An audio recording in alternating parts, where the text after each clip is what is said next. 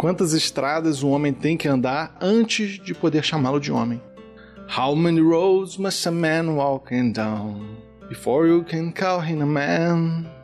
Essa música se repetia infinitamente na minha cabeça enquanto eu dirigia por aquela estrada. Eu estava em viagem pela Califórnia e ia de carro de Los Angeles para Lake Tahoe na Highway 1. A paisagem da estrada passava rápida pelo para-brisa e era de uma beleza estonteante, do tipo que se fica embasbacado.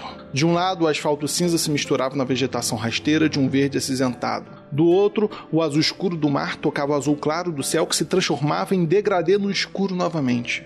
E o céu salpicado de nuvens de brigadeiro. Sentada ao meu lado, minha namorada, futura esposa e mãe da minha filha, roncava de boca aberta, emitindo um som que não combinava com toda aquela beleza.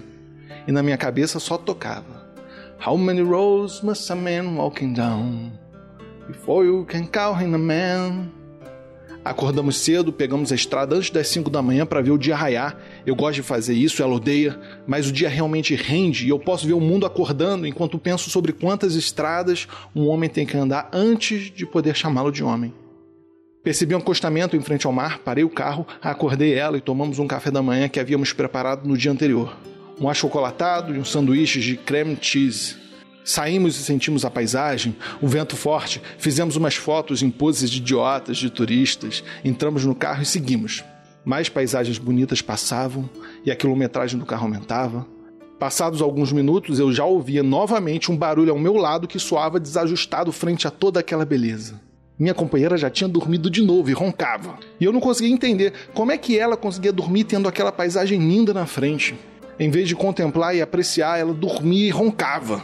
Depois de alguns quilômetros, eu acordei ela de novo, saímos do carro, descemos uma pequena praia deserta que era tão linda que parecia de mentira, demos uma volta, entramos no carro de novo.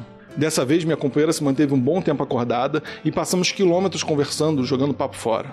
Eu não sabia na época, mas isso passaria a ser um hábito por conta das nossas constantes viagens de Belo Horizonte ao Rio de Janeiro. Mas não deu outra. Depois de um tempo, ela começou a responder com uma voz assim meio arrastada, sabe, sonolenta, e não demorou para ecoar de novo o seu ronco pelo carro. Me encontrei novamente com a paisagem deslumbrante que passava rápido pelo meu para-brisa.